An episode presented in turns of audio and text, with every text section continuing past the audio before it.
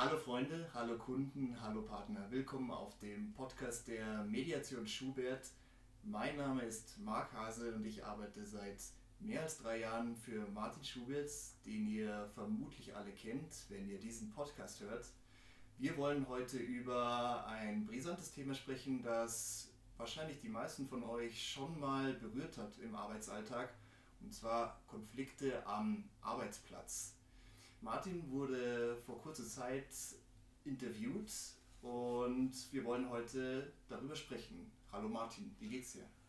Hallo Marc, ich finde es ganz toll, dass wir uns jetzt entschlossen haben, mal so Podcasts zu machen. Deshalb geht es mir sehr gut.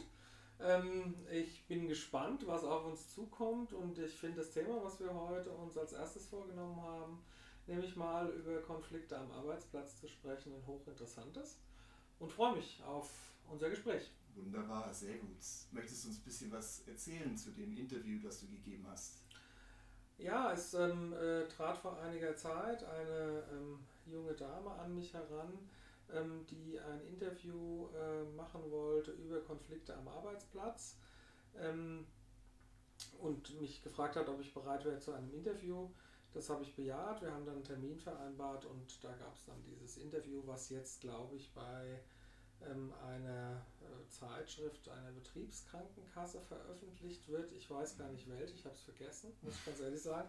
Ich weiß es gar nicht mehr, aber ich weiß, dass es im zweiten Quartal irgendwann veröffentlicht wird oder Ende des ersten Quartals. Gar nicht schlimm. Das Interview werden wir auf jeden Fall in den Show Notes verlinken, sodass ihr, liebe Zuhörer, das auch lesen könnt, sobald es denn erschienen ist. Gut, also wir wollen über Konflikte im Arbeitsplatz sprechen, Martin. Kannst du uns vielleicht einen Einblick geben, was deiner Erfahrung nach so die häufigste Art der Konflikte im Arbeitsplatz ist? Zum Beispiel Mobbing oder wie sieht es aus, deiner Erfahrung nach? Also grundsätzlich ähm, äh, gibt es eigentlich immer zwei äh, Dinge, oder es gibt eigentlich, nein, es gibt nicht nur zwei, es gibt eigentlich mehrere Dinge. Ähm, auf der einen Seite ähm, sind die offiziellen, äh, äh, offiziellen Gründe, die uns immer wieder genannt werden.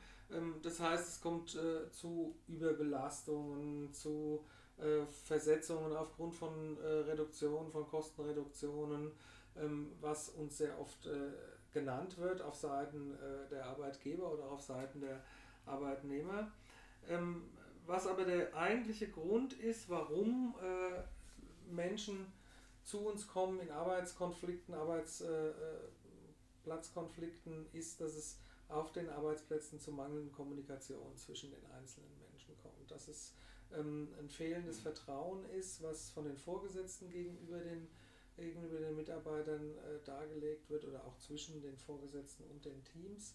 Ähm, und dass es kaum Austausch, dass, dass diese Kommunikation fehlt und vor allen Dingen das Größte ist meistens, dass die Anerkennung für die Arbeitsleistung fehlt. Also es hat viel weniger mit Personaleinsparung, mit Kostenreduktion, mit Überbelastungen äh, oder mit äh, Verständnisproblemen äh, zu tun, sondern es ist meistens die fehlende Anerkennung. Mhm. Da sprichst du schon ein großes, wichtiges Thema an, nämlich die Ursachen für Konflikte ja. im Arbeitsplatz. Also ja. meinst du auch, dass da ein Mangel an Empathie vielleicht eine Rolle spielt? Leben wir in einer Zeit, in der Empathie immer weniger in uns vorkommt? Oder was denkst du dazu? Ich glaube, es handelt sich noch nicht mal um äh, mangelnde en Empathie, sondern es handelt sich einfach darum, dass wir verlernt haben, ähm, wahrzunehmen. Äh, ich glaube, es ist so, dass ähm, viele heute ähm, nach einem stringenten Muster vorgehen. Das heißt, wir haben eine Vorgabe, ich will es jetzt noch nicht mal sagen ein Ziel, sondern wir haben eine Vorgabe und diese Vorgabe äh, darf in so und so großer oder kleiner Zeit erfüllt werden. Äh, das setzt außer Kraft, dass wir auch alles andere wahrnehmen, was die Menschen eventuell tun. Ja?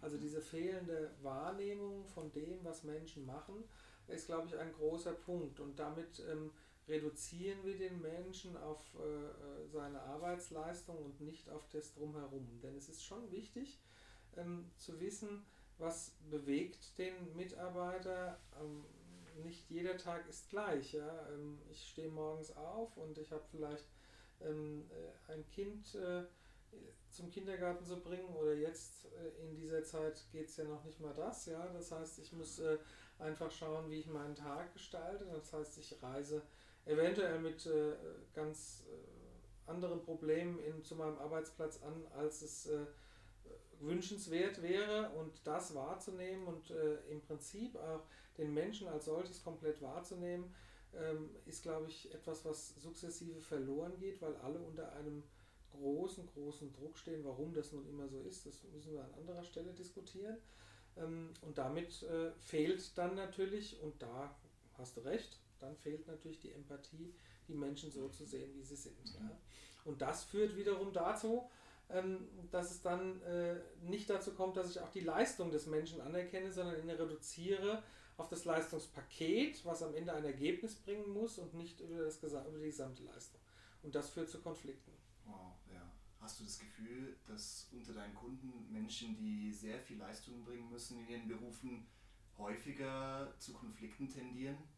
Ist das so? Das ist, das ist ein Stück weit schwierig zu beurteilen, weil ähm, sie, äh, also wenn du, wenn du stark leistungsorientiert ähm, äh, arbeiten musst, dann bedeutet das natürlich auch einen hohen Stressfaktor und das bedeutet natürlich, dass du von anderen auch unheimlich viel verlangst. Ja? Mhm. Also ob das dann ein Team ist oder mit deinem äh, Mitarbeiter, mit deinem Kollegen und dann natürlich schneller diese Konflikte aufpoppen, ähm, als wenn es ähm, ein mehr an Austausch geben würde. Ja? Ähm, ob das unbedingt eine, mit einer verstärkten Leistung zusammenhängt, mag ich jetzt so gar nicht beurteilen. Ja, ich glaube einfach grundsätzlich, dass jeder ähm, versucht, äh, sich gut zu positionieren, gerade in einer Zeit, wo es vielleicht auch schwieriger wird, ja, wo man nicht weiß, ähm, was geschieht mit meinem Arbeitsplatz in allernächster Zeit, ja, kann das durchaus eine, eine Maßgabe sein. Ja. Mhm. Ja. Ja, ich habe dazu letztens, ich glaube in der Zeit war es, einen sehr interessanten Artikel gelesen. Da ging es um Menschen, die dauerhaft von Vollzeit ihre Arbeitszeit reduzieren, zum Beispiel in Teilzeit gehen oder sowas und sie daraufhin zwar logischerweise weniger Geld verdienen, sie sich aber viel wohler fühlen in ihrem Job, es gibt ähm, weniger Streit, solche Dinge. Das, ja, das fand ich durchaus inspirierend, so wenn auch bei mir nach Ende meines Studiums mal die, das gute Berufsleben beginnt. Und ja, also wäre das vielleicht so etwas, zum Beispiel zu sagen, man reduziert Arbeitszeit generell, eine mögliche ja, Methode, um Konflikten vorzubeugen? Oder was meinst du, wie würde ich, wenn ich jetzt Konflikte habe, einen Konflikt gut lösen oder wie kann ich den vorbeugen? Hast du da bewährte Methoden, die wir auch im Alltag anwenden können? Also grundsätzlich muss ich äh, zunächst mal einhaken, da weil du gesagt hast, äh, können wir durch Arbeitsreduktion Konflikte vermeiden. Ähm, ich glaube, es ist ein Trugschluss. Es ist ein, ein Trugschluss zu glauben, wir könnten durch Arbeitsreduktion Konflikte vermeiden, ähm, weil genau dasselbe, was wir mit, mit, mit Homeoffice jetzt beispielsweise machen, ähm, eine reduzierte, eine reduzierte Arbeitszeit führt, führt meistens, und das ist, das ist das Schlimme daran, nicht auch zu einem reduzierten Umfang der Leistung, die ich erbringen muss. Ja? Das ist sehr oft so. Mhm. Ja, das heißt also, eigentlich hast du weniger Zeit für die Aufgaben und dadurch noch weniger Zeit auf die anderen hinzuschauen. Mhm. Ja, das ist genauso im Homeoffice. Jeder sagt jetzt, äh, das wäre eine ganz tolle Geschichte. Ähm, ich halte es äh, für durchaus äh, respektabel, das zu tun. Ich halte es aber auch für sehr, sehr gefährlich, weil es hat den Nachteil, dass plötzlich eine, eine fast immer Erreichbarkeit gewährleistet wird. Ja? So nach dem Motto, also nicht um 17 Uhr ist das Laptop aus, sondern äh, ich es nicht äh, meine Zeit bis um 17 Uhr, weil ich das Kind nochmal äh, hüten muss oder weil ich das noch jenes machen muss in der Zwischenzeit, ja, und sagt, das kann ich ja heute Abend machen.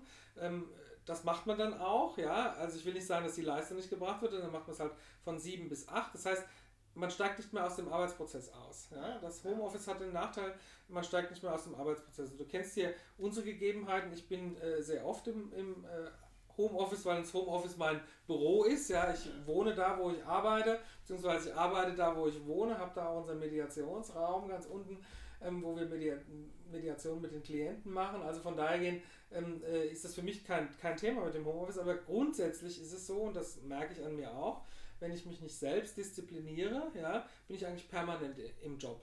Ja, ja weil der Weg äh, zum Schreibtisch ist eine Treppe hoch, ja. Also das äh, und mal kurz was schauen und dann was machen und so weiter und so fort, du kommst eigentlich nicht mehr da raus. Und äh, das ist äh, das ist gefährlich.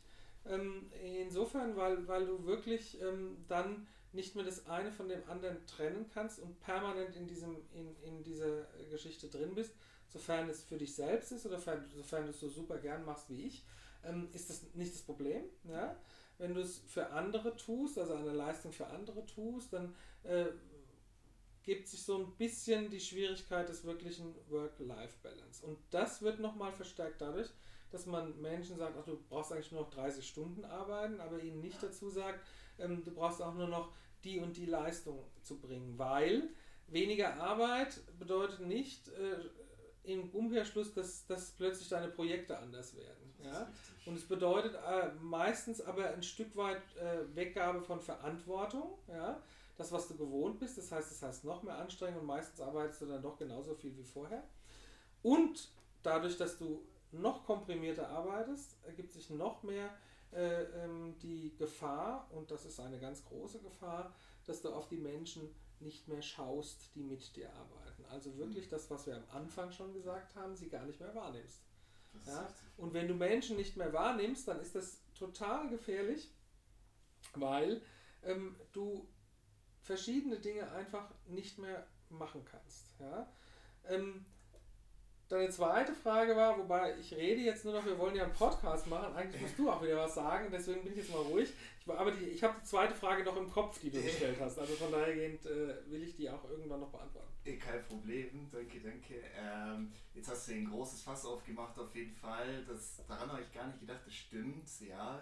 Ähm, das wäre vielleicht auch ein interessantes Thema für den zweiten Podcast, Konflikte während außergewöhnliche Situationen, wie wir sie jetzt haben in einer Pandemie, die unser ganzes Leben über den Haufen wirft, mhm. es liegt nahe, dass dort viele Konflikte aufflammen und bestehende vielleicht einfach zugedeckt werden, überdeckt werden. Dass wenn man sagt, man geht ins Homeoffice oder reduziert Arbeitszeit, dass Konflikte nicht gelöst werden, sondern einfach verlagert bzw. ignoriert werden, was absolut keine Lösung sein kann. Man sollte Konflikte immer adressieren und ansprechen. Das ist klar, das darf natürlich nicht passieren. Nichtsdestotrotz, irgendwo werden früher oder später Konflikte aufpoppen, wenn äh, wir sie lang genug ignorieren. Also äh, lass uns ruhig äh, darüber sprechen, was kann ich tun, wenn ich einen Konflikt habe im Alltag, um den zu lösen oder um sie vorzubeugen. Wenn du Methoden hast, für unsere Zuhörer gerne. Also zunächst ist mal äh, ganz wichtig, und das war ja vorhin auch deine zweite Frage, deswegen ähm, alles ist immer wieder gekoppelt und vielleicht ist es ein, ein Mantra, aber ich glaube, es ist ganz wichtig. Alles ist gekoppelt mit der Wahrnehmung. Alles ist darauf ausgelegt, dass ich die Sorgen und Nöte von meinem Gegenüber oder wenn ich Chef bin, von meinen Teammitgliedern einfach wahrnehmen muss. Ja. Das heißt, ich darf eruieren, was sind ihre Interessen, was sind ihre Bedürfnisse. Und das, die, die sind so unterschiedlich vielfältig, dass du dir Gedanken machen musst. Und dann kommt natürlich deine Empathie wieder ähm, ins Spiel. Du musst natürlich empathisch ein Stück weit sein und einfach versuchen zu eruieren, was bewegt sie denn. Denn nur wenn du das weißt, dann kannst du auch wissen, warum die und die Leistung erbracht wird oder nicht. Das heißt, die Sichtweise auf deine Mitarbeiter zu schärfen, insofern sie nicht nur nach der Leistung des vorgegebenen Ziels ihrer Arbeitsleistung zu beurteilen, sondern auch das drumherum wahrzunehmen und sie wirklich zu eruieren und einfach zu gucken, was sind Interesse und Bedürfnisse. Das ist ein ganz wesentlicher Punkt, um Konflikte im Vorfeld zu erkennen und sie eventuell auch zu entschärfen. Ein zweiter wichtiger Punkt ist, dass wir zu viel zu wenig, und das weiß nicht, warum wir das verlernen oder immer mehr verlernen, ja, ist offene Anerkennung. Ja? Mhm. Also ähm, meistens äh, ist es bei Arbeitgebern so oder auch bei Teamleitern oder sonst was so, die sagen, naja, geben wir dem vielleicht mal ein bisschen mehr Geld und dann ist das schon, dann ist das schon in Ordnung. Nein, das ist es nicht. Ja?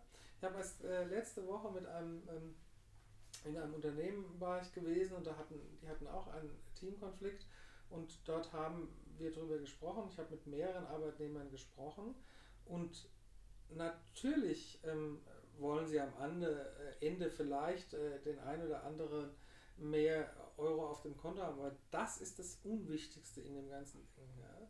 Das Wichtigste war, das haben sie übereinstimmt, der eine mehr, der andere weniger, der andere durch die Blume, der andere direkt, ja, gesagt, ich arbeite jetzt so und so viele Jahre hier und immer hat man mich anerkannt, aber in dem letzten Jahr hat mich keiner mehr anerkannt. Sieht mich keiner mehr, sieht keiner mehr, was ich hier mache oder und so weiter und so fort. Und das ist, das ist ein riesen Konfliktpotenzial. Damit müssen die Leute umgehen. Das heißt also, offene Anerkennung, wirklich das auch offen anzusprechen, zu sagen, ja, ich sehe dich, ja, ich sehe, was du machst. Sicherlich gibt, ist nicht alles total richtig, was du tust. Das darf man auch ansprechen. Und genau kommen wir dann zum nächsten Punkt. Natürlich darf es Kritikgespräche geben und es muss sie auch geben, denn nur daran kann ich wachsen. Aber Kritik muss in einen Feedbackrahmen eingebettet sein. Das heißt, wir müssen Kommunikationsregeln für Feedback haben. Und das müssen wir untereinander lernen, das müssen auch die Chefs gegenüber den Mitarbeitern lernen. Ja? Nur dann kommt Kritik oder Feedback, je nachdem, wie man es bezeichnen will, auch wirklich an. Das sind die drei wesentlichen, Einhal wesentlichen Punkte, äh, die meiner Ansicht nach Konflikten vorbeugen können. Ja? Im Prinzip, um, das aus, ähm, um Konflikte nicht erst groß entstehen zu lassen. Klar gibt es noch ein paar kleinere Punkte, ähm, äh, die da sind. Wir müssen klar darüber reden, was wir eigentlich wollen.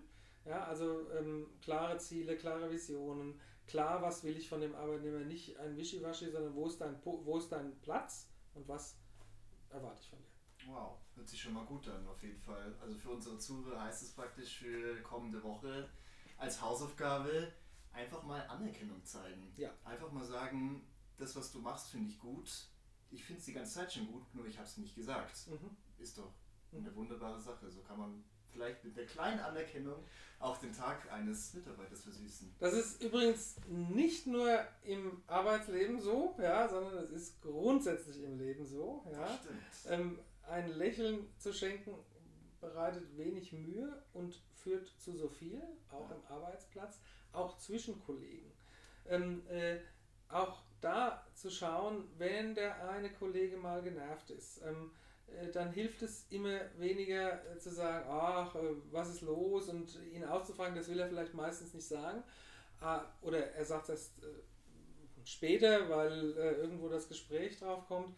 Aber trotzdem mal ein, ein, eine andere Stimmung zu erzeugen und wirklich zu sagen, Mensch, das fand ich gut, das hast du toll gemacht, das erzeugt etwas im Gehirn und das verändert etwas. Wow. Ja. Ein schönes Schlusswort kann man sich gar nicht vorstellen eigentlich. Okay. gut. Sehr gut. Okay, liebe Zuhörer, ihr habt es gehört. Für die kommende Arbeitswoche einfach mal Anerkennung zeigen, ein Kompliment machen, den anderen sehen und dir das wissen lassen. Danke, Martin, für das gute Gespräch.